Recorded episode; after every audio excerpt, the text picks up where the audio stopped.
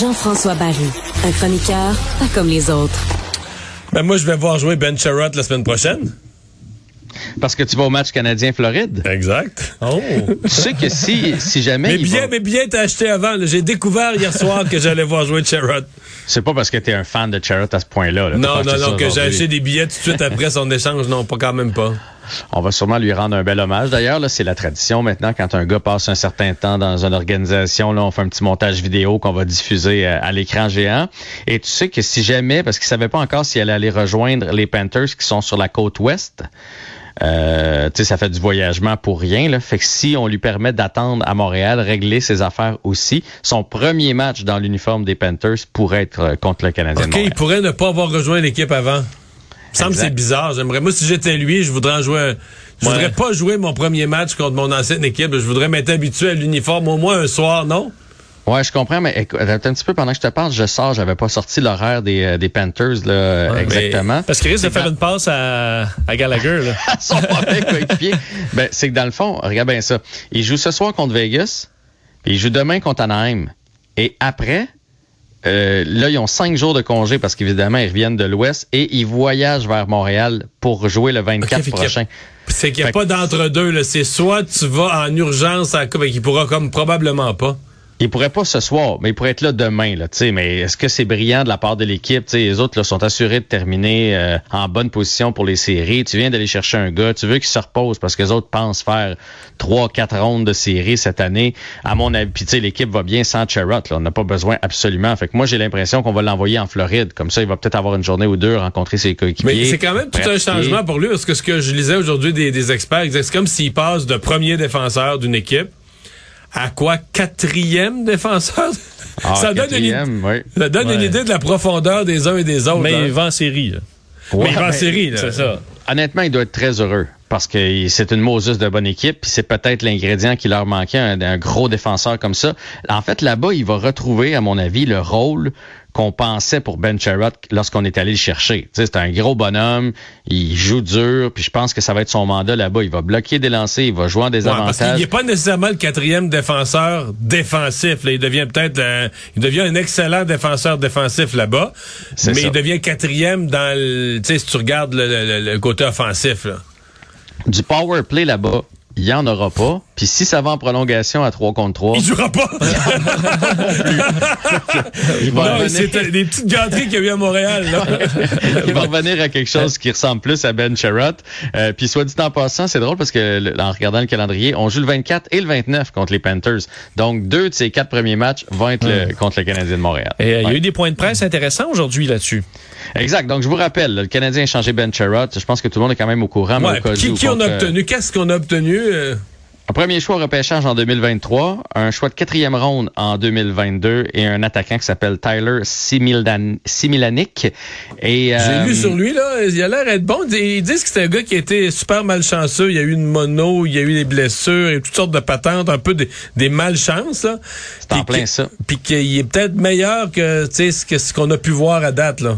En fait, c'est meilleur que son année de repêchage. Son année de repêchage, euh, c'est ça, il y a eu des blessures pendant son année, ce qui l'a fait glisser en troisième ronde, 71e au total. Mais tu sais, une saison complète en santé, est-ce qu'il aurait sorti en deuxième ronde? Peut-être. Kent Hughes le connaît bien. D'ailleurs, je vous ai sorti un extrait de Kent Hughes qui nous explique un peu ce qu'ils ont, pourquoi ils ont, ils visaient un premier choix, etc. Puis il nous parle un peu de Tyler euh, Similanic. Et je vous dis tout de suite, Kent Hughes, moi je l'aime bien, il est très transparent, euh, mais il fait pas un show quand il fait une conférence de presse. Là, euh, c'est sur un ton quand même assez monotone. Alors, euh, voici ce qu'il avait à dire sur la transaction de Sherratt.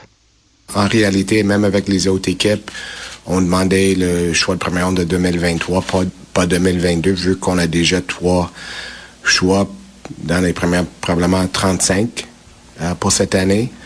Alors, c'était une partie de les discussions, puis on voulait pas le donner. Puis Smilanek, euh, je lui connais, il a joué euh, pour l'équipe euh, américaine, le Development Program.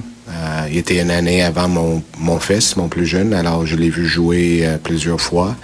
Ainsi, ont joué contre euh, Quinnipiac une couple de fois cette année. J'étais assisté au match. Alors, c'était un joueur avec beaucoup de vitesse capable de scorer. Puis on avait déclaré au début qu'on trouvait qu'on fallait améliorer notre vitesse. Alors c'est un autre joueur qui nous aide dans cet contexte. Bon. Ben, écoute, on risque. Lui, euh, lui, Kent Hughes et Martin Saint-Louis, les trois croient beaucoup au programme américain. hein. On le sait, envoyé leurs garçons là-bas. Fait qu'on risque d'en avoir des joueurs qui vont sortir de la NCA dans les prochaines années. Euh, et s'il y a quelqu'un qui peut bien les connaître, on est chanceux pour ça. Là. Martin Saint-Louis aussi, son fils, a joué contre Similanic. Là. Fait que, euh, fait que il était dans Non, les c'est une affaire de famille. C'est un- une affaire de famille. Mais tu sais, euh, au lieu de, de te fier juste au recruteur qui dit Ah, je l'ai vu jouer, il est bon, il l'a vu de ses yeux vus. Donc, euh, probablement que lui a vu un certain potentiel. Euh, puis, premier choix en 2023, parce que là, on en a quand même beaucoup cette année. Et 2023, puis Mais moi, ce que ça me dit. dit, là, c'est qu'on est dans la reconstruction. là, parce qu'un premier choix en 2023, tu vas chercher un jeune de 18 ans, mettons, en 2023. Mhm. Là, on est rendu à des joueurs qui vont embarquer sa glace en 2025, 26, puis être vraiment prêts pour être compétitifs, mettons, en 27, 28, 29. Euh, on vise pas la coupe euh, l'année prochaine, là. Ben, en même temps, euh, et dans non non ça c'est sûr et certain la coupe on oublie ça là. moi je pense qu'on on vise d'être compétitif dans deux ans en même temps des choix au repêchage plus tu en accumules plus à un moment donné tu arrives pour faire une transaction puis tu peux en laisser aller là le Ah oui, en a, si t'es a- plus fort que prévu à la veille des séries, tu peux leur donner et aller chercher un complément, là. Ouais, ou même cet été, à un moment donné, si tu sais le joueur convoité, puis là, bang, tu sors un premier choix, ben, c'est jamais mauvais d'en avoir. Et la raison, je pense, pour laquelle on vise, entre autres, 2023, c'est que c'est suppo- c'est supposé être un grand repêchage, 2023. Et comme il l'a dit, euh, parce que là, je n'étais pas pour vous sortir tout le point de presse, mais il a dit, nous autres, c'était pas négociable parce que le choix est pas... euh, c'est pas comme on a fait avec les, euh, les Hurricanes ou avec les Coyotes, là, que si tu finis trop bas, finalement, c'est c'est un choix compensatoire, etc. Le choix, il est garanti. Si jamais les Panthers S'effondrent, ouais, l'an prochain, le choix est garanti. Fait que tu sais, t'améliores tes chances parce que nous, l'année prochaine, on risque de finir quand même dans les dix derniers. Puis là, tu as, une, t'as une deuxième chance dans, dans le boulier avec les Panthers. Bon, ils devraient être bons, les Panthers, je le sais bien, là, mais on verra. Puis, on est allé chercher quand même un gars de 20 ans. Fait que lui, il s'approche quand même tranquillement de la Ligue nationale de hockey et dans l'échange de Toffoli aussi. Fait que je, je trouve qu'on je trouve qu'on a, on a eu quand même beaucoup dans cette transaction-là. Puis euh, on a des choix, puis on a, on a des prospects, puis des prospects, c'est jamais, c'est jamais mauvais d'en avoir. Ce qu'il a dit aussi dans le point de presse, pas de vente de feu. Il n'y a pas d'autres joueurs là, qui sont sur le marché officiellement. C'est, il y a aucune transaction qui, qui va être déclinée là, du revers de la main, mais euh, il y en a beaucoup qui parlaient de Brett Kulak. Euh, ça sentait même plus l'offre de contrat pour Brett Kulak. C'est un gars qui aime, que l'organisation aime beaucoup, qui coûte pas trop cher, qui rend de fiers services.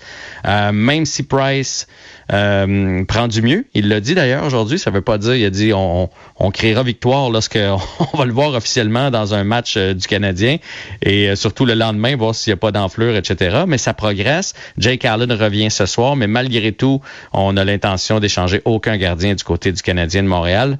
Euh, le seul qui pourrait partir, qu'on essaie d'accommoder, c'est Jeff Petrie. Il a dit pour des raisons. Ça, il dit euh, ouvertement? ben, il a dit euh, pour des raisons familiales. OK. Fait que, c'est sûr que ça se place bien dans une phrase. Il a dit euh, D'après moi, il Jeff y aura n'y aura pas un choix de première ronde pour Jeff Petrie.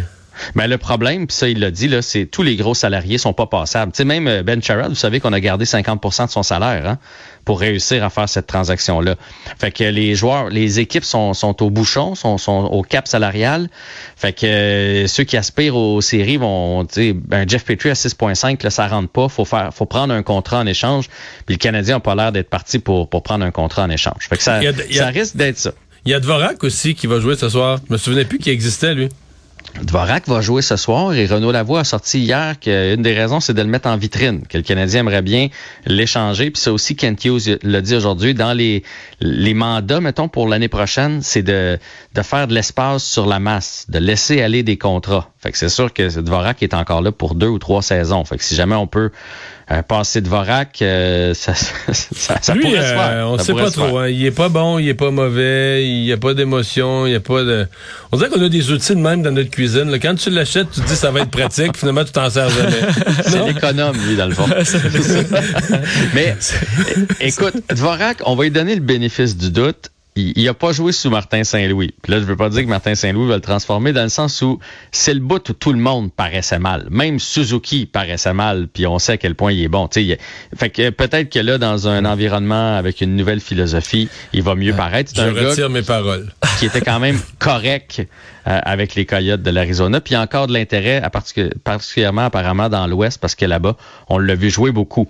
Euh, là, on a parlé de Kent Hughes, de sa conférence de presse, mais il y avait Cherrott aussi qui, euh, qui s'est pointé au micro avec sa petite fille. Euh, C'était beau. C'était mignon. Ouais. C'était mignon. Il était triste. Il était émotif, euh, Ben euh, de, de quitter ses coéquipiers, de quitter Montréal. Il a dit qu'il a, apprécié chaque minute qu'il a vécu ici, euh, qu'il n'y a pas de fans comme ça à travers la ligue. Là, il, dit, il dit ici, tu peux bloquer un lancer puis tu te fais applaudir. Là, ça prend des connaisseurs de hockey pour ça. On le sentait très émotif. Il n'y a pas de plan à long terme avec les Panthers. Il y en a qui ont sorti comme quoi c'était quasiment fait là que qu'il allait signer là-bas à long terme. C'est pas c'est pas le cas. Euh, on l'a senti pas fermé c'est complètement ridicule l'idée là, qu'il joue avec les Panthers, mais lui, il faut qu'il signe un contrat cet été, là. Qu'il va avec les Panthers, fait série éliminatoire et resigne avec le Canadien, qu'on l'aime assez à Montréal, qu'on le resigne à l'été. C'est-tu censé, ça? C'est censé, mais moi, j'y crois pas. Parce que nous aussi, on est à côté dans le plafond salarial. Ah, ouais. C'est un gars qui, là, il gagnait 3,5. Là, c'est bien beau, Ben Sherratt. On l'aimait bien à 3,5. L'année prochaine, c'est facile 5. Là.